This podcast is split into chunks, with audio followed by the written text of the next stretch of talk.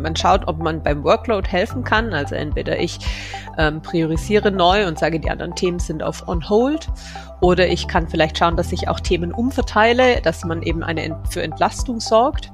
Oder manchmal ist es vielleicht wirklich auch eine Sache der psychischen Gesundheit, auch die der Mitarbeitende vielleicht aktuell nicht hat.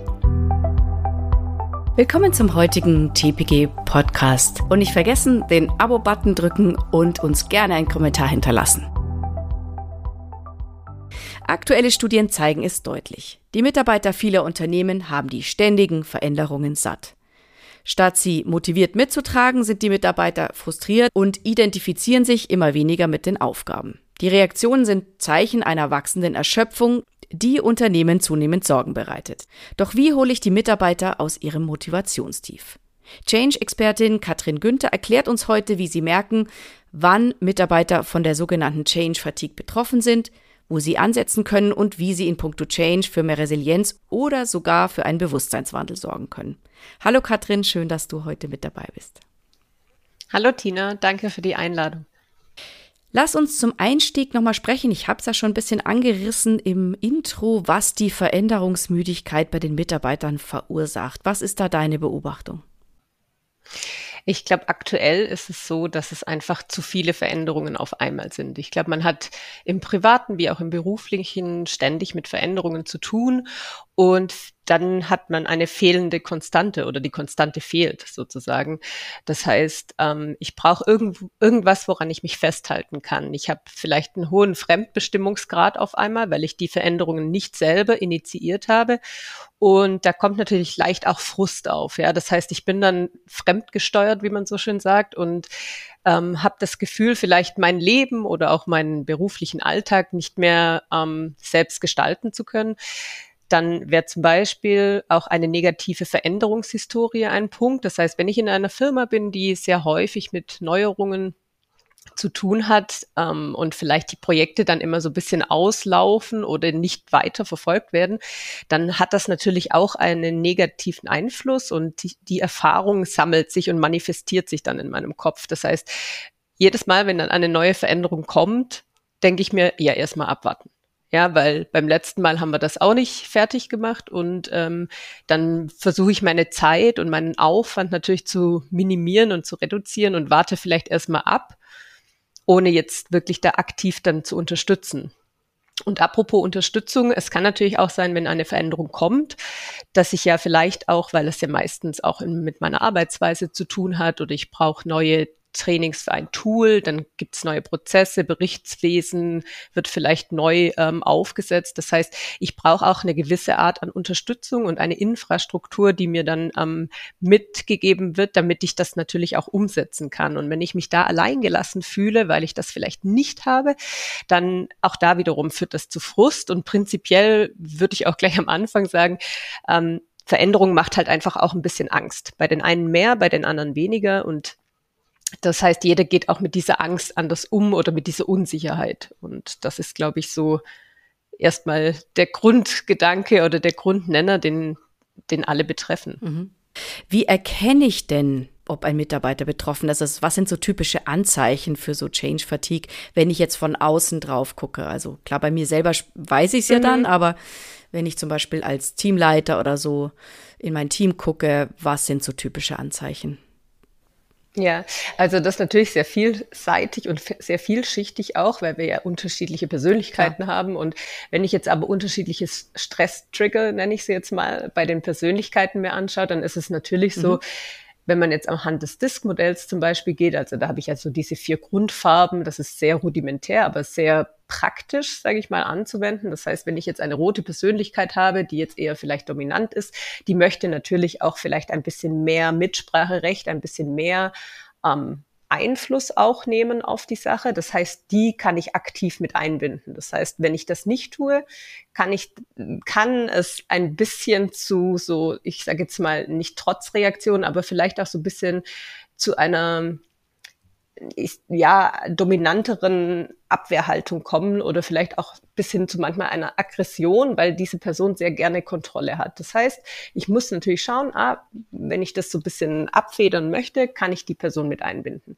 Wenn ich jetzt eine gelbe Person habe, die jetzt eher für Kreativität und vielleicht auch so Impulsivität, sie ist sehr initiativ und möchte auch oft, also ist sehr neugierig, sage ich mal, von Grund auf und auch eher vielleicht einer Veränderung zugetan, bei der ist es auch wichtig, sie braucht so ein bisschen eine Bühne. Ja, es sind meistens eher die extrovertierten Leute, die auch da mitwirken wollen und vielleicht auch so ein bisschen ähm, ihren eigenen Erfolg auch feiern möchten. Das heißt, auch da kann ich natürlich schauen, welche Aufgabe, welchen Part kann ich denn da abgeben und, sage ich mal, die Person auch ein bisschen glänzen lassen.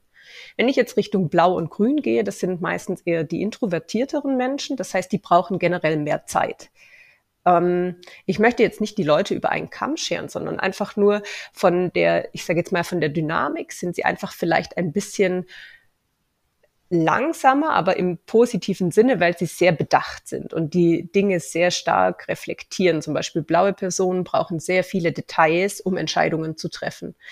Wenn ich das jetzt ähm, auf Veränderungen, sage ich mal, trans transferiere, dann braucht eine blaue Person sehr viele Zahlen, Daten, Fakten die muss ich natürlich dann auch liefern können, damit diese Person sich eine Entscheidung und eine Meinung bilden kann, damit sie weiß, soll ich da mitmachen und vielleicht kann ich mich auch einbringen. Ja, also so, sage ich mal, vielleicht eher so der, der oder die typische Akademikerin.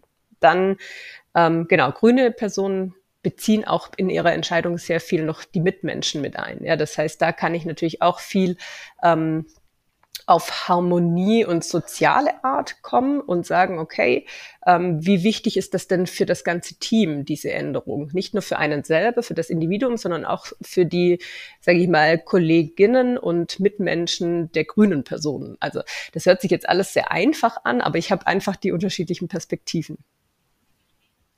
Genau, grün sind dann ähm, meistens sehr harmoniebedürftige ähm, Menschen, die sehr stark ihre Entscheidungen auch nach den Mitmenschen und nach dem, dem Wohlbefinden der Mitmenschen ausrichten. Ja? Das heißt, sie haben auch eine Komfortzone und sie sind sehr, sage ich mal, auch konstant und das S bei stetig ja, im Disk-Modell heißt eben auch diese Konstanz. Ja. Sie brauchen vielleicht nicht so viele Veränderungen auf einmal und wenn die aber passieren, brauchen sie einfach ein bisschen mehr Zeit und vielleicht auch diesen, ich sage jetzt mal, emotionalen Support. Also du hast schon gesagt, es ist nicht so einfach, das festzuzurren, aber vielleicht können wir ja exemplarisch ein paar Beispiele rausgreifen. Also es muss ja nicht umfassend sein jetzt. Also es ist ja generell so, dass jetzt, sage ich mal, die obere Achse ist ja dann die Extro, also sind die Extrovertierten, die sind generell immer ein bisschen lauter. Das heißt, da kann ich auch viel einfacher Veränderungen erkennen. Also sei es im Verhalten oder vielleicht werden sie noch lauter oder eher leiser. Ja, das heißt, äh, eine dominante Person kann natürlich auch ein bisschen zu Aggression tendieren, ja, weil es halt vielleicht durch diese laute, direkte Art auch bei dem ähm, Empfänger dann so ankommt oder bei der Empfängerin. Bei den Gelben ist es auch so, dass sie dann ja vielleicht ähm, sehr persönlich auch nehmen, weil sie dann doch so, sage ich mal, gerne auch die Bühne haben und vielleicht, wenn da jetzt was nicht nach ihrem Gusto läuft, dann kann das natürlich sein, dass sie da ähm, ja es, wie soll ich sagen? Hm eingeschnappt sind, also äh, ja, eher so diese persönlichen Befindlichkeiten auf emotionaler Ebene zeigen. Dann, ich sag mal, die Introvertierten, da wird es immer ein bisschen schwieriger, weil sie sich eher zurückziehen. Also so ein bisschen mhm, Man merkt es dann gar nicht so vielleicht. Mhm. gekehrt sind. Manchmal kann es dann aber mhm, sein, dass grüne Personen, die normalerweise eher super freundlich und harmonisch unterwegs sind, gerade ins Gegenteil ähm, kippen, dass sie dann vielleicht eher ein bisschen stur und so naja, bockig oder resistent werden, dass sie dann also so abblocken. Ne? Das ist dann so gar nicht ihr Naturell normalerweise, aber wenn sie jetzt gerade unter Zeitdruck gesetzt werden oder so ein bisschen, ne, Zeit ist ein sehr wichtiger Faktor. Das heißt, wenn sie da Druck verspüren, kann natürlich so ihr Verhalten ins Gegenteil umschwenken. Und dann ist eben nicht mehr diese freundliche, harmonische Person, sondern ne, dann merke ich, dass sie eben in die andere Richtung kippt. Blaue können auch ein bisschen, noch ein bisschen pingeliger werden, zum Beispiel, weil sie ja sehr detailgetreu sind oder sehr perfektionistisch unterwegs. Und dann werden sie natürlich auch in ihrer Reaktion, sage ich mal, oder in ihrer Kritik werden sie natürlich vielleicht ein bisschen pingelig, könnte das dann rüberkommen, weil sie sehr auf die ähm, kleinen Auswirkungen dann auf, aus sind oder eben ja so sehr detailliert das Ganze bewerten und das würde mhm. jetzt vielleicht bei anderen als pingelig bezeichnet werden. Mhm. Das heißt, das wären so Merkmale, an, wo ich vielleicht aufhorchen muss. Der Kollege oder Mitarbeiter kippt da in dieses andere Extrem oder in ein Extrem. Mhm. Dann könnte das ein Zeichen von Change Fatigue sein. Genau, könnte. Oder Überforderung. Also es gibt ja viele Auslöser da dafür oder Stresstrigger. Wie gesagt, meistens ist es auch Zeitdruck, äh, was, was das dann auslöst mit einhergehend mit der Veränderung, ja, dass wenn ich Dinge sofort machen muss oder umsetzen muss. Das wäre also ein, eine Möglichkeit, wenn ich Change Fatigue oder eben die, diese Veränderungsmüdigkeit auffangen will, da eben konkret mir meine, mein Team nochmal genauer anzugucken, welche Typen habe ich denn da und auf wen muss ich vielleicht auf welche Weise zugehen, damit der sich abgeholt fühlt oder damit er eben auch mit, mitmachen kann überhaupt, ja, dass er überhaupt mhm. bereit ist. Wäre das eben eins der Tools, die du auch oder eins der Tipps, die du hier für uns hättest, dass man eben sich die Leute noch ein bisschen genauer anschaut, um, um sie abzuholen?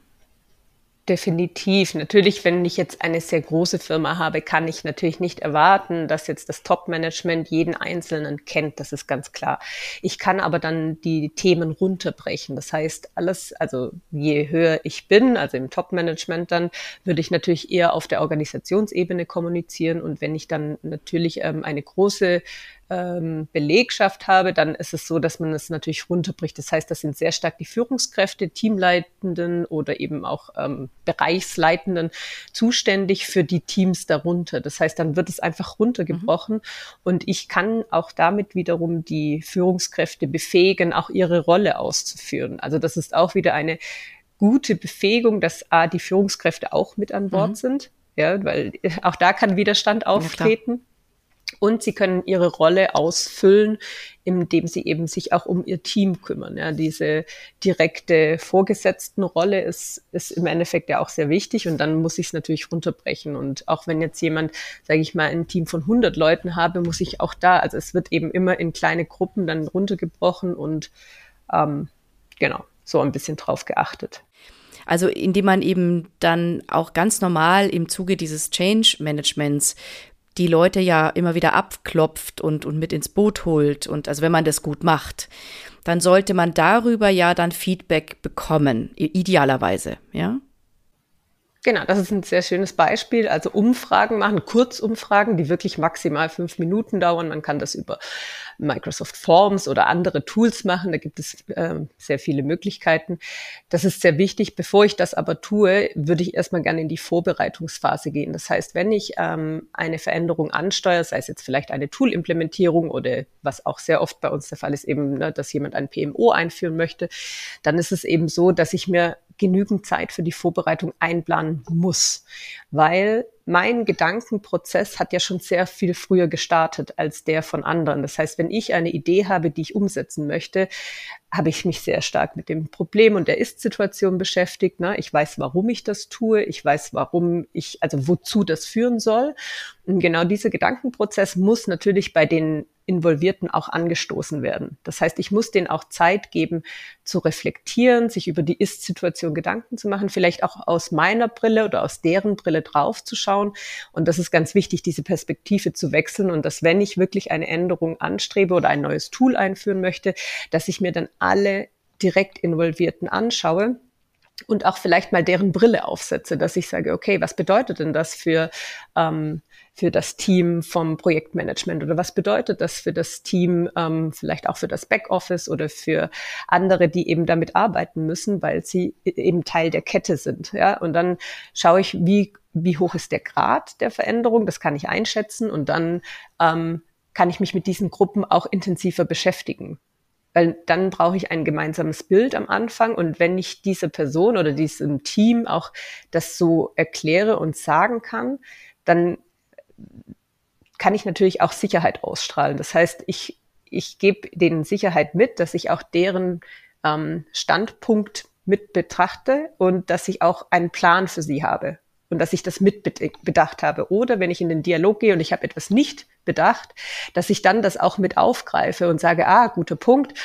Und da, ne, der, die Kommunikation ist ja nicht nur eine Einbahnstraße, sondern auch wenn da was zurückkommt und es ist ähm, meistens ja auch immer sehr konstruktiv und valide, dann kann man das auch mit in die Veränderung einfließen lassen. Und dann habe ich natürlich einen richtig guten Effekt, weil dann partizipieren die Leute.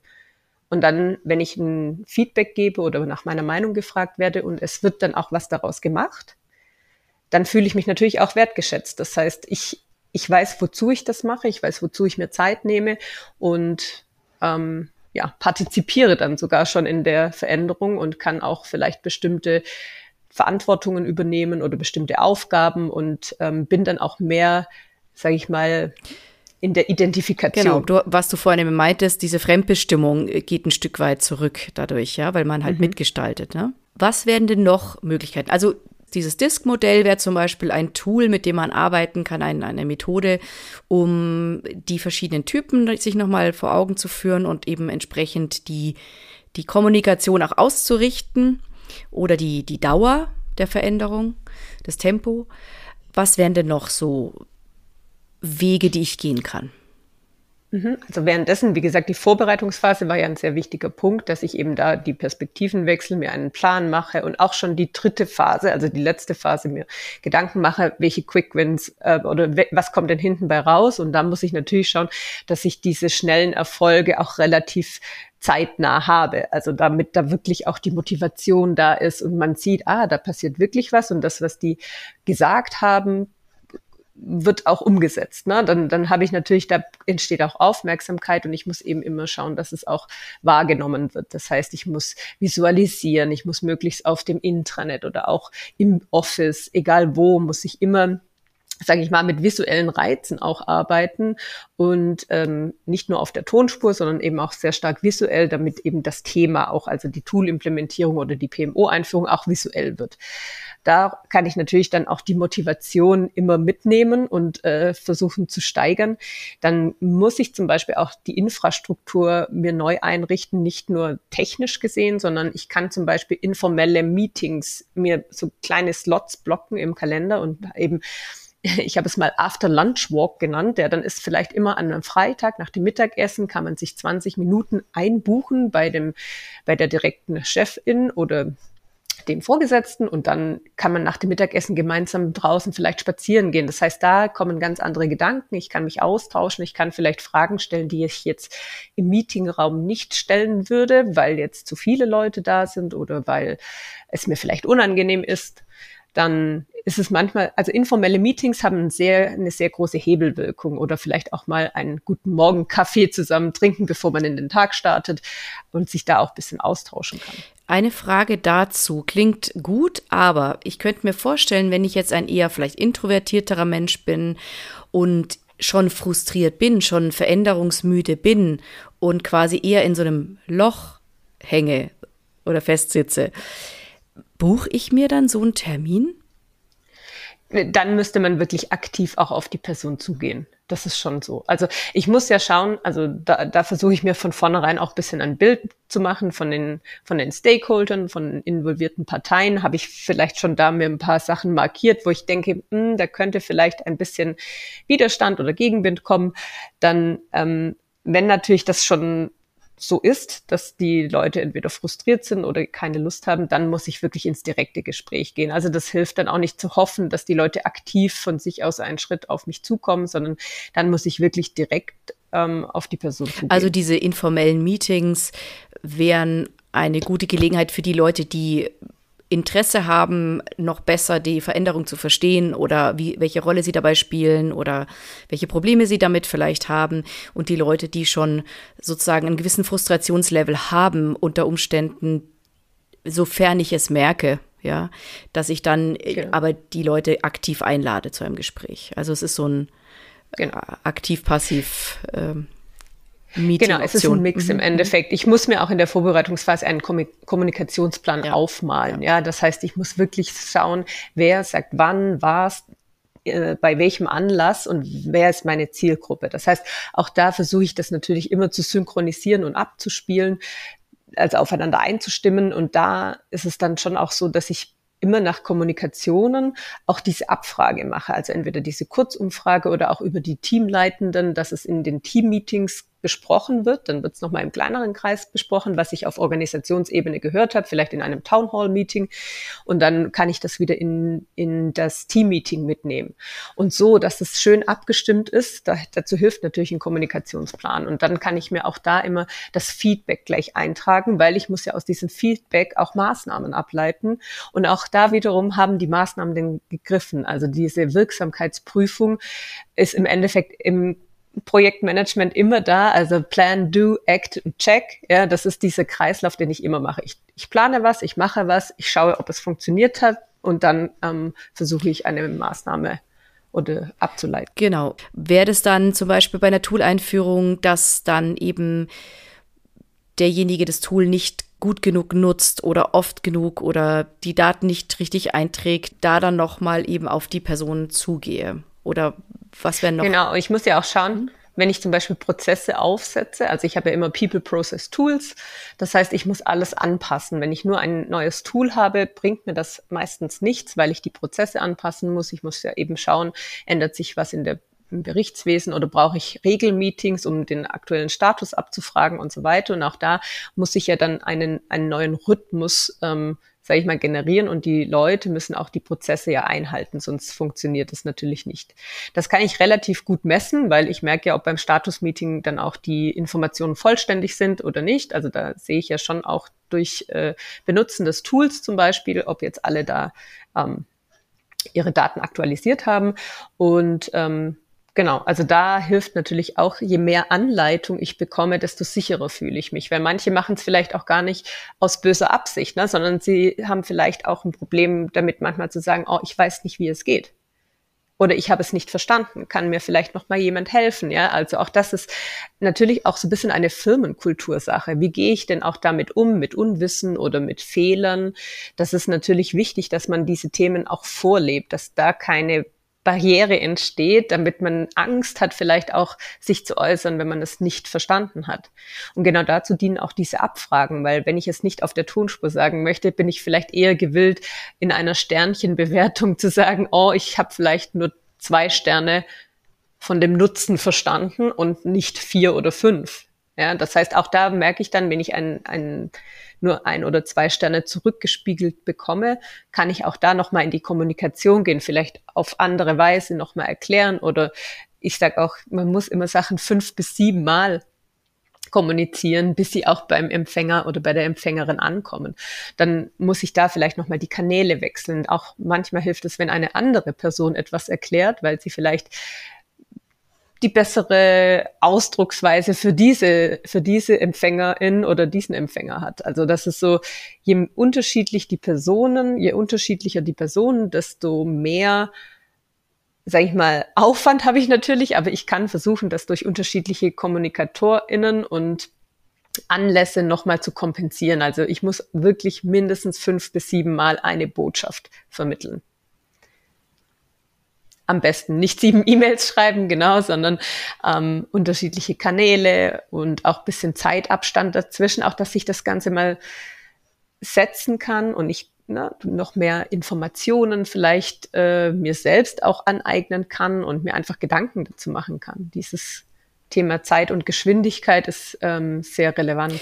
Ich glaube, und da hakt es natürlich wahrscheinlich oft, ne? dass, dass die Veränderung soll so schnell wie möglich Fuß fassen, weil das ist ja dann auch immer eine, eine Kosten- und eine Zeitfrage. Man möchte zum Beispiel, wenn man ein Tool einführt, so schnell wie möglich dann die Benefits von diesem Tool auch äh, nutznießen können, ja, wenn man da investiert hat. Und ich denke mal, da ist doch dann meistens vermutlich auf den Change-Projekten auch ein gewisser Zeitdruck drauf oder ein Wunsch, das schnell umzusetzen.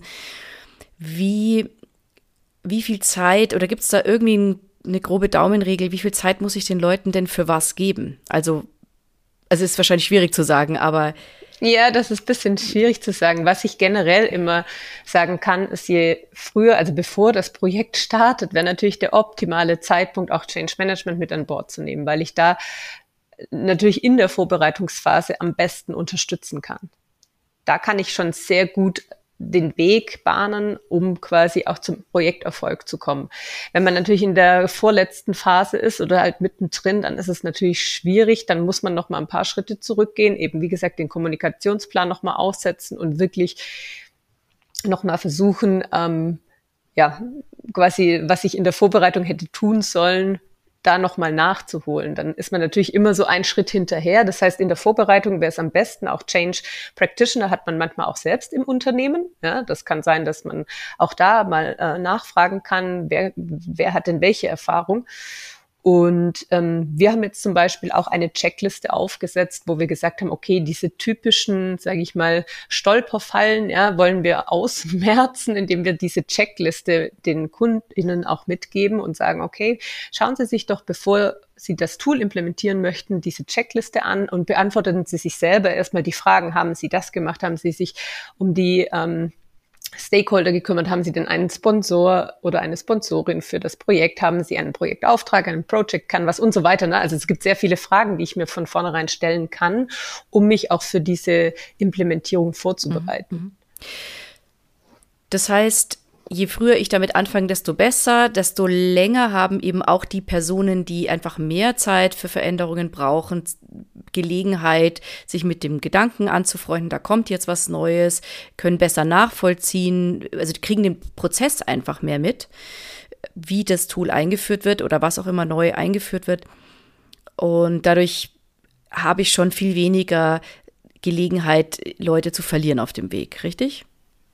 Mhm. Genau, und ich, ich strahle natürlich auch eine Souveränität aus, weil ich eben einen guten Plan habe und ähm, wie gesagt aus verschiedenen Blickwinkeln auf die Situation auch drauf geschaut habe. Und wenn ich das trans wenn ich schaffe, das zu transportieren, dann habe ich schon mal die halbe Miete, sage ich jetzt mal. Ja, dann dann habe ich viele Leute, denen ich so ein bisschen diese Unsicherheit nehme und das Thema ist wirklich Vertrauen zu generieren und das wächst natürlich nur. Das kann ich nicht durch Worte machen, sondern das mache ich durch Taten, ja, und indem ich Dinge vorlebe und auch versuche eben durch gute Planung und gute Kommunikation und auch da nicht nur Einbahnstraßenkommunikation, sondern eben auch dieses Zuhören.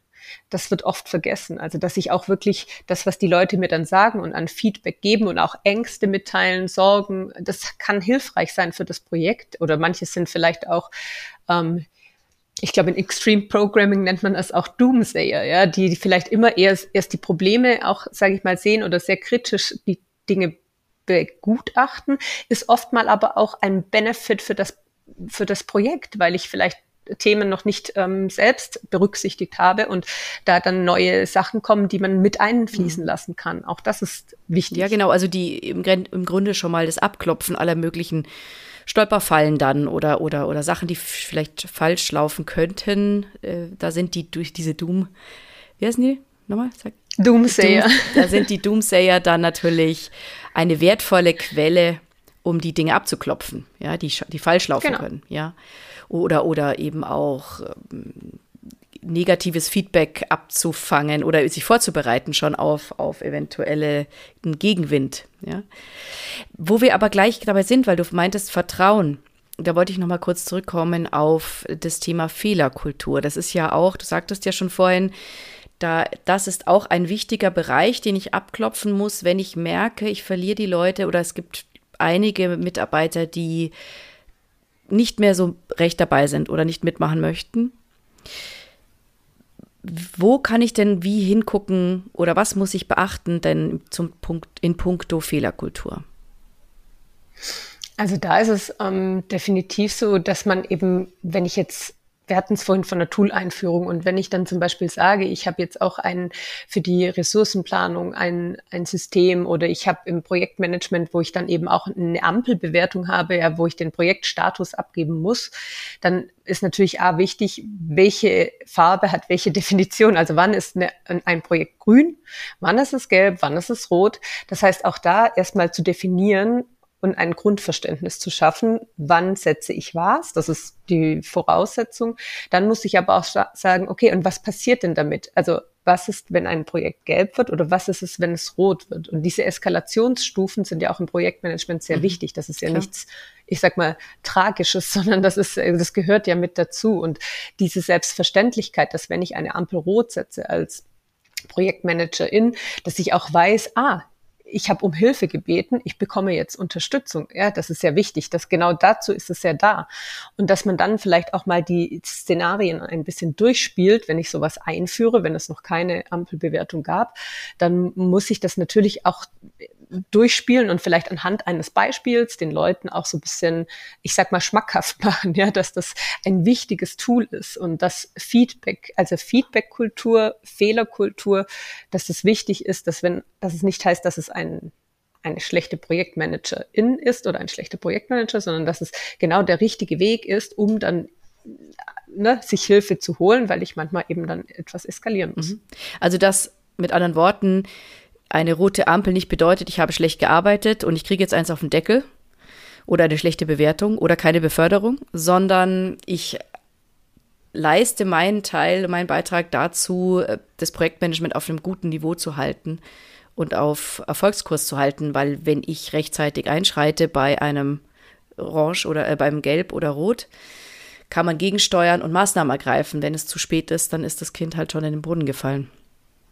Genau. Man kann natürlich auch bei Team-Events, sowas ist natürlich sehr wichtig auch für die für das Teambuilding kann man zum Beispiel auch mal eine Runde machen, wo vielleicht auch das Top-Management mal von den Hauptfehlern ihrer Karriere mal berichten mhm. und vielleicht auch da so ein bisschen die Angst, diese mhm. Hemmschwelle genau diese Hemmschwelle reduzieren, dass es ja menschlich ist, Fehler zu machen, dass wir aus Fehlern super lernen können und dass man da auch drüber sprechen kann. Also dass das jetzt kein Fingerpointing wird und man sagt so, Hoho, der hat, die hat, ja, sondern einfach wirklich mal ähm, auch bei Leuten, wo man sagt, boah, die sind erfolgreich, die haben das Unternehmen nach vorne gebracht, ja, dass man auch da merkt, das war jetzt nicht der einfache Weg und ähm, da gab es keine Hindernisse, sondern dass es da natürlich auch eigene Schwächen gibt oder dass man ne, Fehler gemacht hat und was man denn, was aber vielleicht auch daraus entstanden ist. Also, dass man da vielleicht so ein bisschen, ja, das Eis bricht.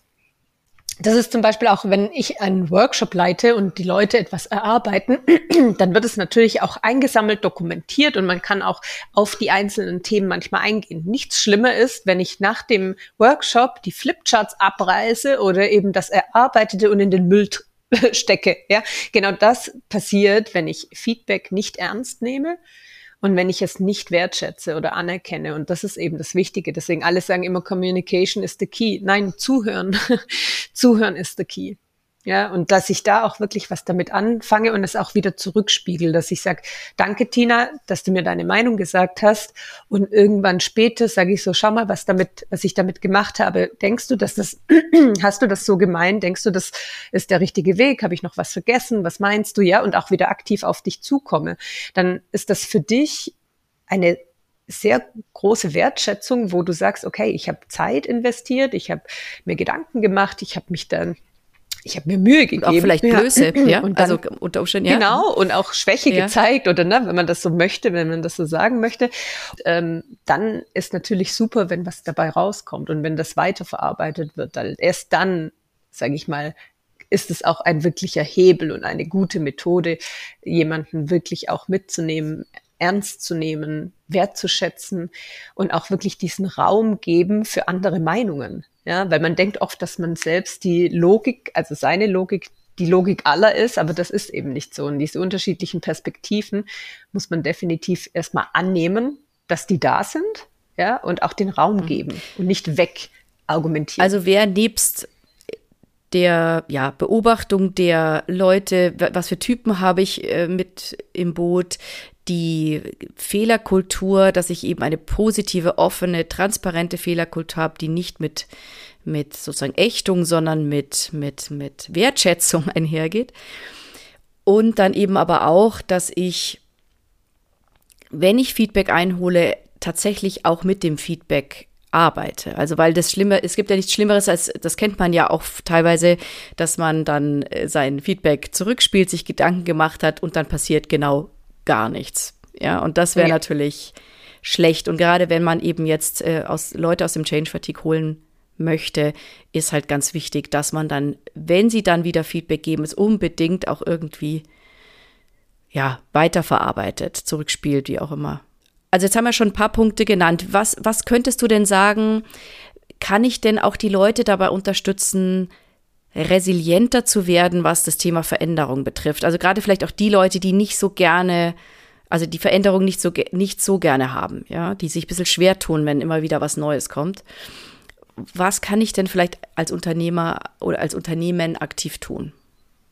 Genau, also Resilienz ist natürlich ein sehr gutes Stichwort. Also diese mentale Widerstandsfähigkeit, ähm, das hat immer so drei Komponenten. Ich habe da teilweise, also es geht um die individuelle Resilienz als Ressource, mhm. ja, mit der habe ich auch vielleicht meine Motivation und ich habe so Selbstvertrauen, dass ich sage, okay, ich ähm, ich kann das auch, ja, und das haut mich jetzt nicht um. Und dann ist aber auch wichtig, wie diese Gruppenresilienz ist. Und wenn ich vielleicht bei den Teams auch schaue, dass ich eine, sage ich mal, bunte äh, Gruppe habe, wo ne, der eine den anderen auch ein bisschen trägt, dann, dann entsteht natürlich auch eine Gruppendynamik, mhm. was auch positiv sein kann, natürlich auch negativ. Mhm. Also es kommt immer darauf an, in welche Richtung die ja. dann geht. Aber es hilft natürlich, dass man sich gegenseitig ein bisschen trägt und die Leute, die vielleicht ein bisschen länger Zeit brauchen, dann dadurch auch mitgetragen werden, weil da vielleicht noch andere Leute mit dabei sind, die eben das Ganze befürworten und die eben dann auch sagen, hey,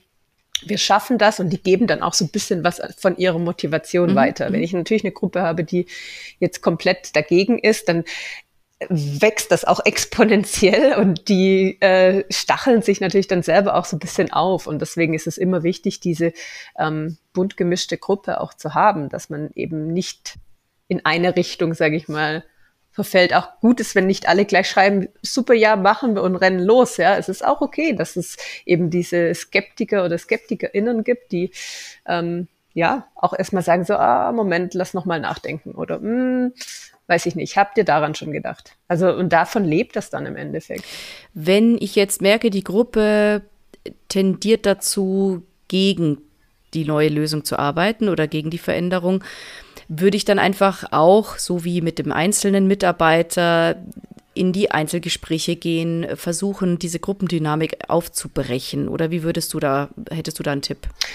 Ich würde vielleicht schon erstmal auf die Gruppe zugehen. Also kommt natürlich drauf an, wie groß die Gruppe ist. Aber ähm, angenommen, es sind jetzt mal, ich nenne jetzt mal fünf Personen ja, aus, aus einem Team, dann würde ich vielleicht schon erstmal gemeinsam mit den Leuten sprechen, weil ja nicht jeder wahrscheinlich die gleichen Befürchtungen hat, sondern vielleicht trotz der Gruppe, die dagegen ist, gibt es ja noch unterschiedliche Gründe oder Motive dafür. Und wahrscheinlich würde ich erstmal auf die Gruppe zugehen und da wirklich auch schauen, dass man eben konstruktiv über die Themen spricht wenn es dann, sage ich mal, nicht, wenn man da nicht weiterkommt, dann würde ich wahrscheinlich schon erstmal auf die lauteste Person zugehen. Ähm, die vielleicht auch die andere Gruppe bisschen mhm. beeinflusst, ja, wo man sagt, okay, dann muss ich mal schauen, wo, wo denn da der, die Ursache liegt, ja, und dann das bisschen aufsplitten. Aber es gibt natürlich kein Patentrezept und manche lassen sich, also muss man auch ehrlich sagen, manche lassen sich vielleicht auch einfach nicht überzeugen. Das muss man dann irgendwann auch akzeptieren. Wenn ich mich aber dann um die Leute kümmere, die auch, sage ich mal, also wenn meine Crew größer wird, die das befürworten, das ist auch schon wichtig. Ja, ich muss halt schauen, dass diese Balance ähm, bleibt oder dass dann irgendwann natürlich das Ja größer als das Nein ist, aber und es ist auch natürlich, dass es Widerstand gibt. Also das ist so, ich muss damit rechnen. Ich kann nie davon ausgehen, dass es, ähm, sage ich mal, super easy durchgeht und jeder meine Idee toll findet. Also das wird ich glaube, das passiert einfach nicht. Jetzt haben wir schon einige Stellschrauben genannt. Fällt dir denn noch was ein dazu? Also wa was könnte man noch machen, wenn man merkt, die Leute ziehen nicht mehr so richtig? Ich habe jetzt vielleicht im letzten Jahr ziemlich viele Change-Projekte gehabt und die Leute sind einfach müde. Die wollen gerade nicht mehr irgendwie, ah, schon wieder neues XY. Genau. Mhm außer den Methoden oder, oder den Bereichen, die wir schon genannt haben. Vielleicht gibt es ja noch was. Ich würde mir wahrscheinlich auch ganz pragmatisch den Workload mhm. mal anschauen. Also wie das dann noch, sage ich mal, in der Kapazität des Mitarbeitenden ja. einzubinden ist. Und wenn er jetzt natürlich ähm, sehr viele Aufgaben hat, dann könnte man auch schauen, also Prioritäten neu zu setzen und zu sagen, okay, das sind jetzt die Top drei die anderen Sachen werden entweder auf on hold gesetzt oder sie werden umverteilt oder also wie auch immer. Das ist jetzt natürlich, gibt sehr viele Möglichkeiten, aber ich würde wirklich schauen, wie der Workload auch ist und auch da das ernst zu nehmen, wenn jemand sagt, ich kann nicht mehr, ich habe keine Kapazitäten und Genau, oder ob andere Befindlichkeiten dahinter sind, wo man, also man schaut, ob man beim Workload helfen kann. Also entweder ich ähm, priorisiere neu und sage, die anderen Themen sind auf on hold. Oder ich kann vielleicht schauen, dass ich auch Themen umverteile, dass man eben eine Ent für Entlastung sorgt.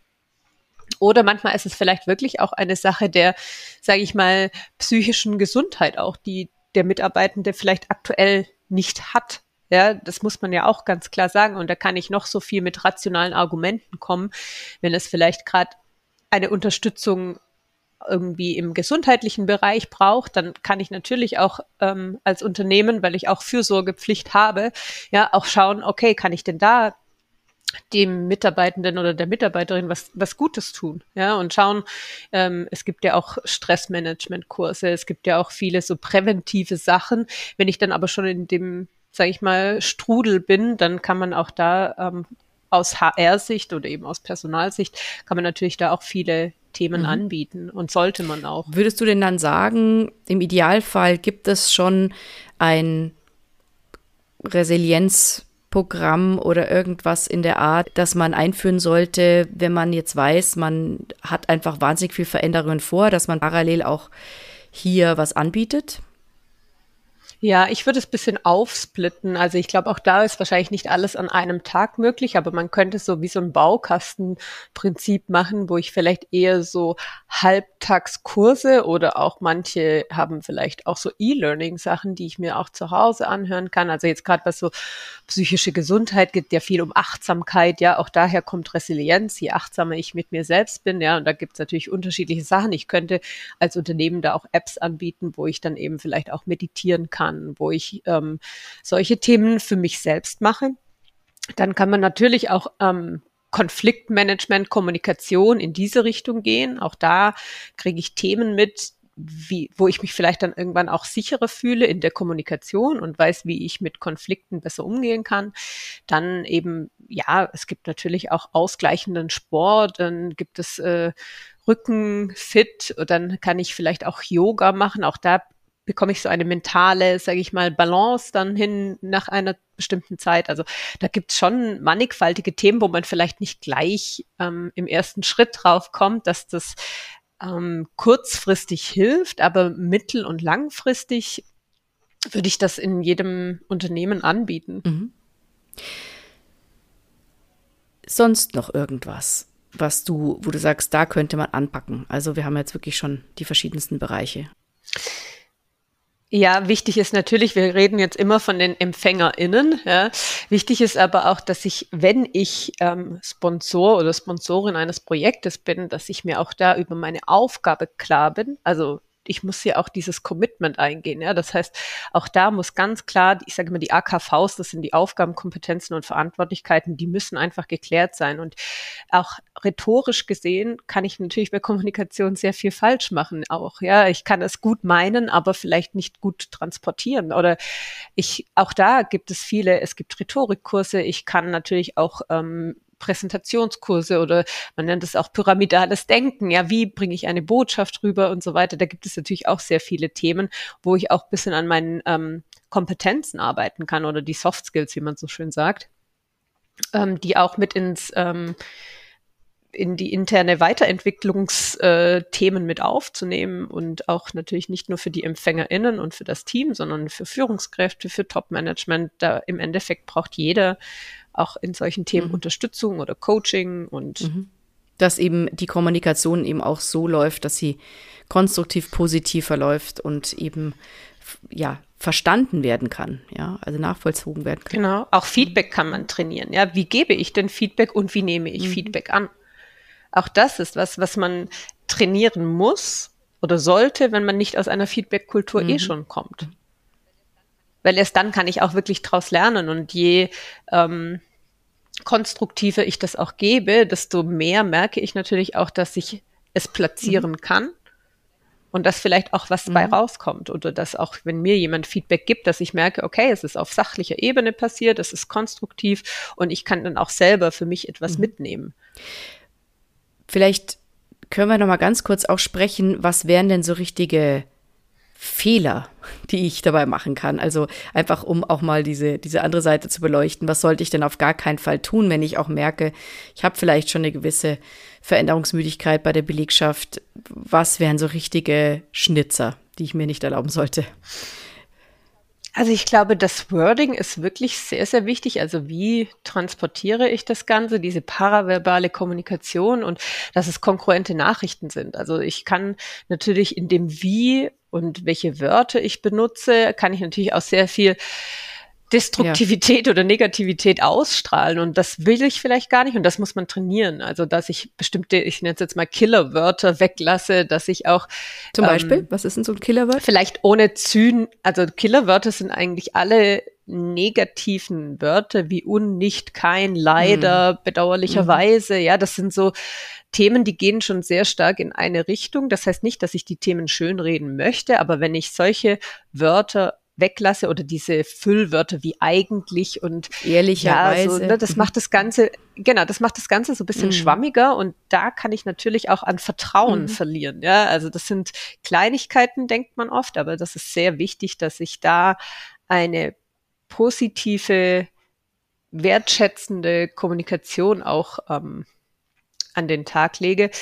Genau, da kann, also nur dann ist die Nachricht konkurrent und das ist auch ein Mindset, ja, wenn ich, sage ich mal, auch wie ich Menschen gegenübertrete und wie ich meinen Mitarbeitenden gegenübertrete, das spiegelt ja auch meine Haltung wieder. Ja, bin ich Menschenfreund oder bin ich vielleicht eher ähm, Menschen nicht so zugewandt? Das heißt, ähm, da steht und fällt auch die Glaubwürdigkeit. Was tue ich denn, wenn ich jetzt sozusagen eher ein misstrauischer Mensch bin und vielleicht einfach den Glauben an die anderen nicht so tief verankert habe. Es gibt ja da, das ist ja auch ein bisschen eine Veranlagung oder eine Prägung, wie auch immer. Mhm. Was kann ich denn dann tun, um hier mich so ein bisschen wieder auf, auf ein positives Mindset zu bekommen, damit ich auch gut kommunizieren kann? Hast du da einen Tipp? Da ist es wahrscheinlich so, dass man die Sachebene sehr stark beleuchten muss. Also dieses, ich gehe noch mal einen Schritt zurück und schaue mir wirklich die, die Fakten an und ich versuche auf der Sachebene mhm. zu kommunizieren. Mhm. Okay. Und das ist auch natürlich nicht immer so einfach, aber ich kann es, ich kann es trainieren und ich muss eben versuchen, wenn ich nicht die empathischste Person bin, dann muss ich das auch nicht vorspielen, weil das ist nicht authentisch und dann bin ich auch nicht aufrichtig. Das schadet auch meiner Glaubwürdigkeit. Aber wenn ich ähm, mit mit der Sachebene mich sehr gut auskenne oder wenn ich ne, andere Stärken auch habe, dass ich die vielleicht eher hervorhebe, weil auch das schafft Glaubwürdigkeit und nicht jeder kann alles bedienen, aber ich kann mich auf, auf meine Authentizität, sage ich mal, vielleicht dann verlassen.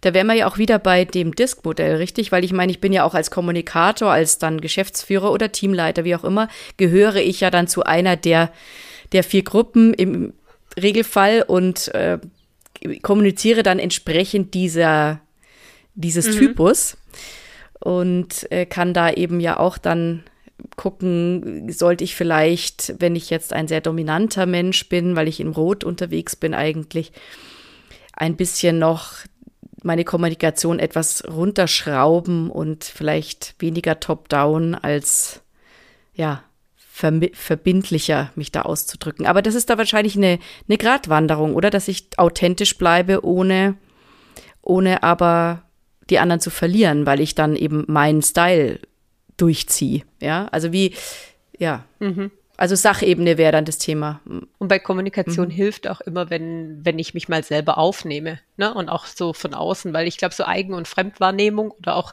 dass ich mir wirklich ähm, einen Coach hole oder jemand, also eine Person, der ich auch selbst vertraue und dessen Meinung ich sehr schätze, dass, dass ich da auch mir Feedback hole, weil je höher ich meistens in einer Firma bin, also das Top-Management kriegt natürlich auch immer sehr selten Feedback ja, und das, ähm, um da auch zu schauen, dass, dass ich das bekomme und auch mich selbst reflektieren kann, hilft das zum Beispiel, ja, sich selbst aufnehmen, sich zuhören.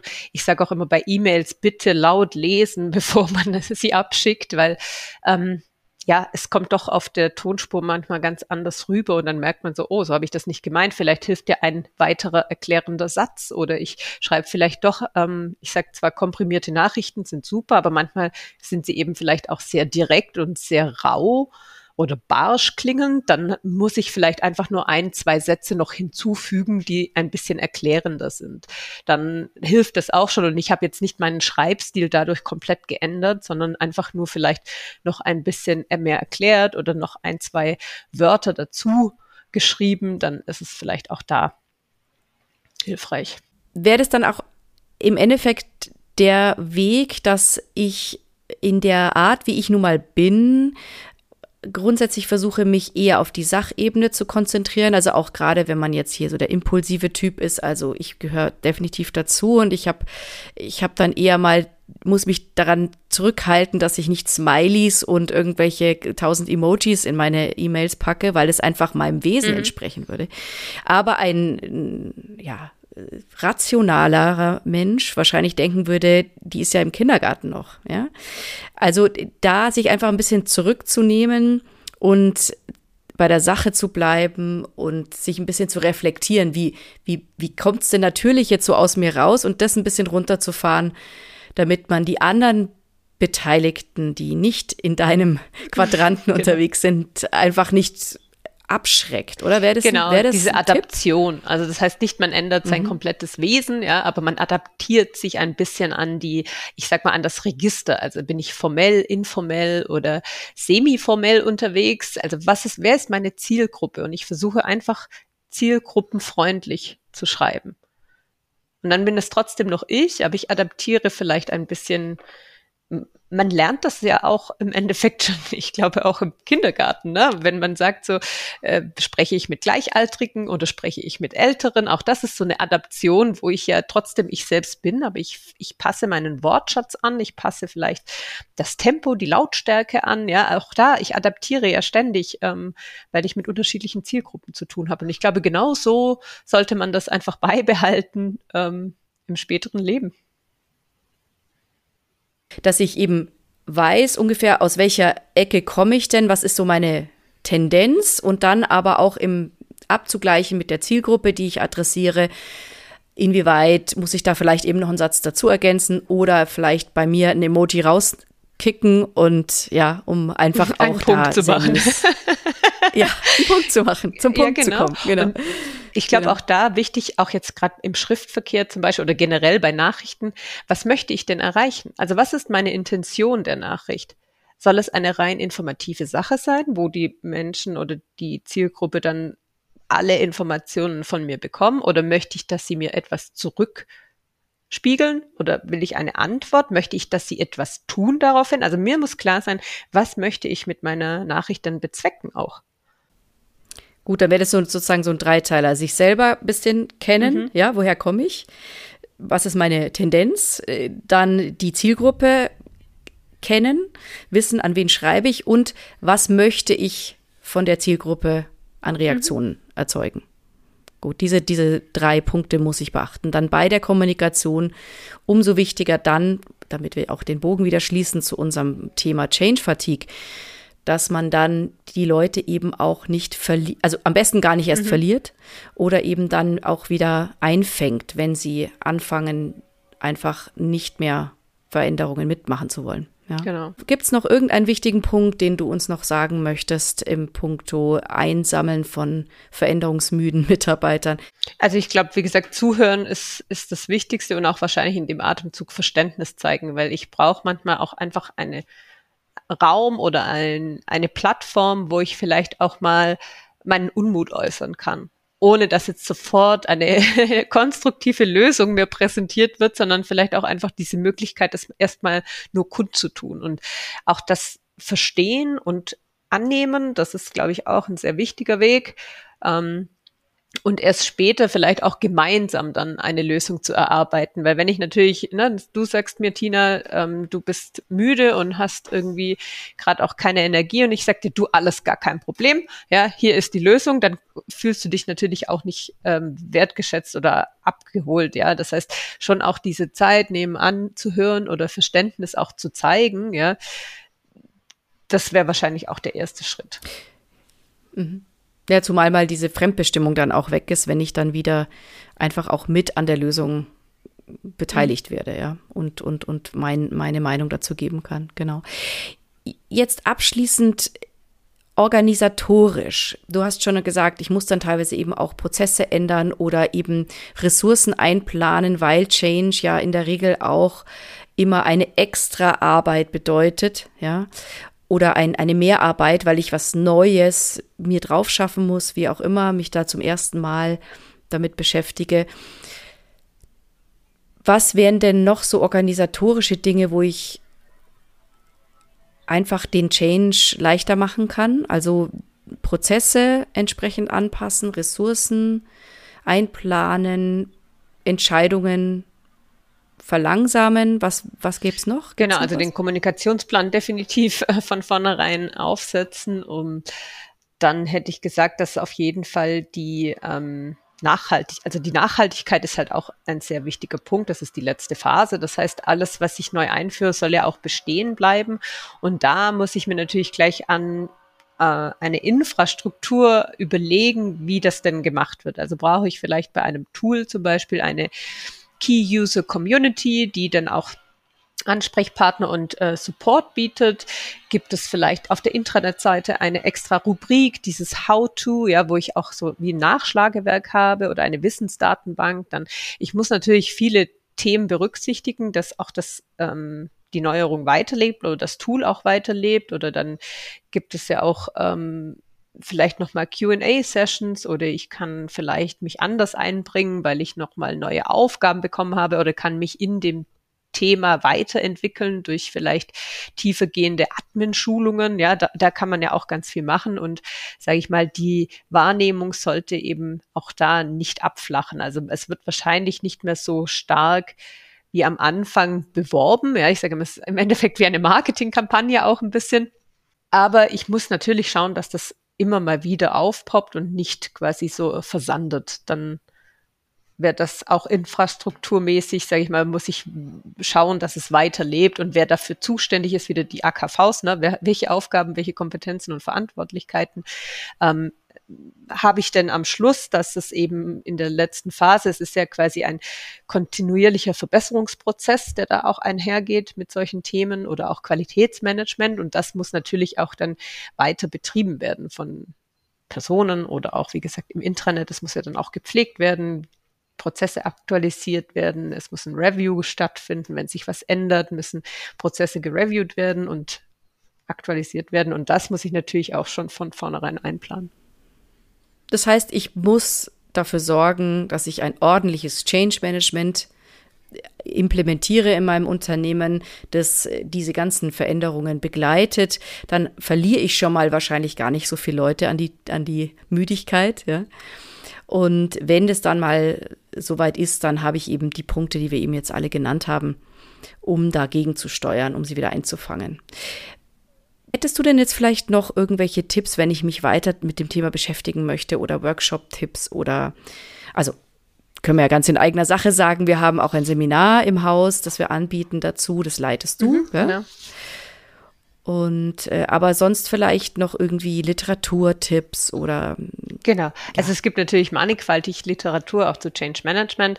Ähm, was natürlich ein sehr schönes Buch ist für als Einsteiger, wo man auch in einem Team lesen kann, zum Beispiel.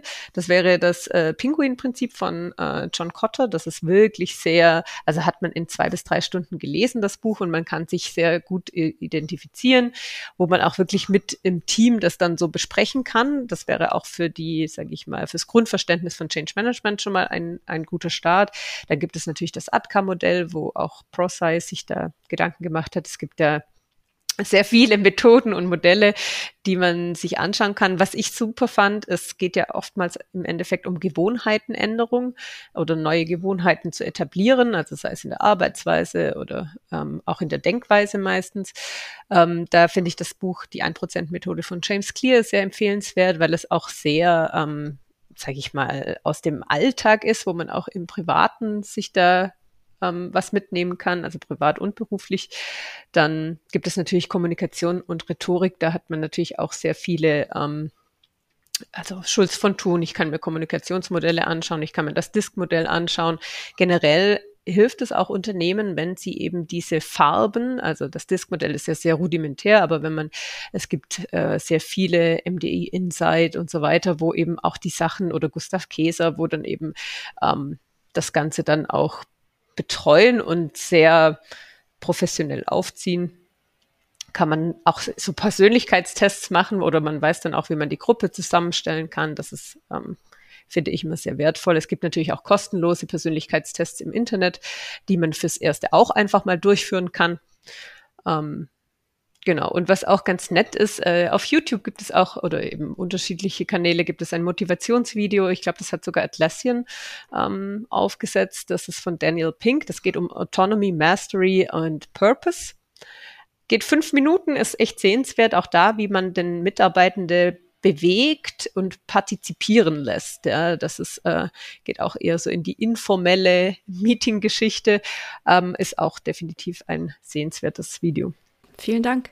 Dann Katrin, danke ich dir sehr für deine Zeit und die vielen tollen Tipps. Wir können die sicher alle gut gebrauchen und wünsche dir noch einen schönen Tag. Super, ich danke dir, Tina. Hat mir Spaß gemacht. Ja, danke. Bis zum nächsten Mal. Tschüss. Tschüss.